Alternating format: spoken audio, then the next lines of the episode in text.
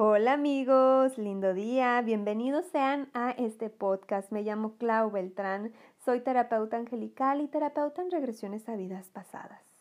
El día de hoy me gustaría platicar acerca de una duda que se hace muy frecuentemente eh, con todos mis pacientes y en mis talleres.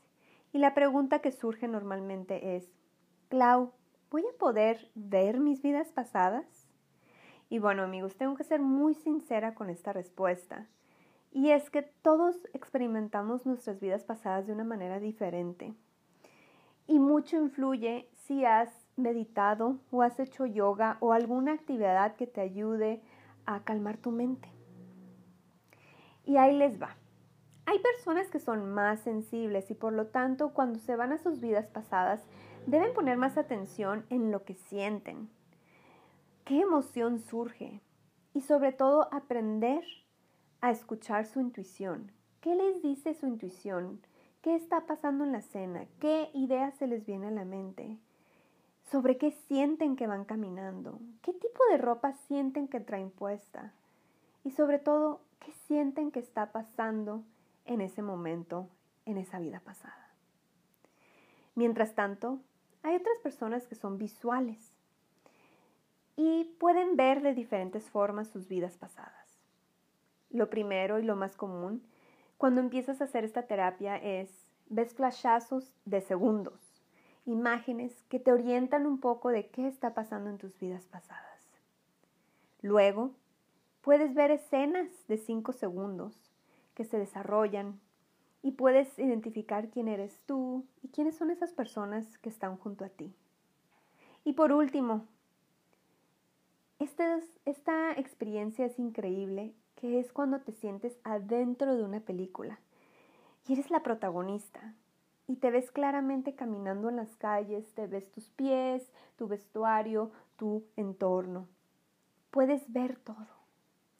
Pero hay otros tipos de personas que están más preparados para esta terapia. Y son personas, como ya le había comentado, que meditan, hacen yoga u otras actividades que les ayudan a este, ponerle pausa a su mente, tener más control sobre su ego.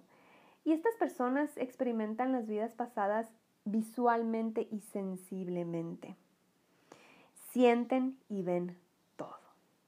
Entonces amigos, cada quien experimenta las vidas pasadas de una manera diferente. Aquí la clave es, entre más practiques esta terapia, entre más realices esta terapia, podrás confiar. Podrás confiar en las imágenes, en los pensamientos, en las emociones que se hacen presente.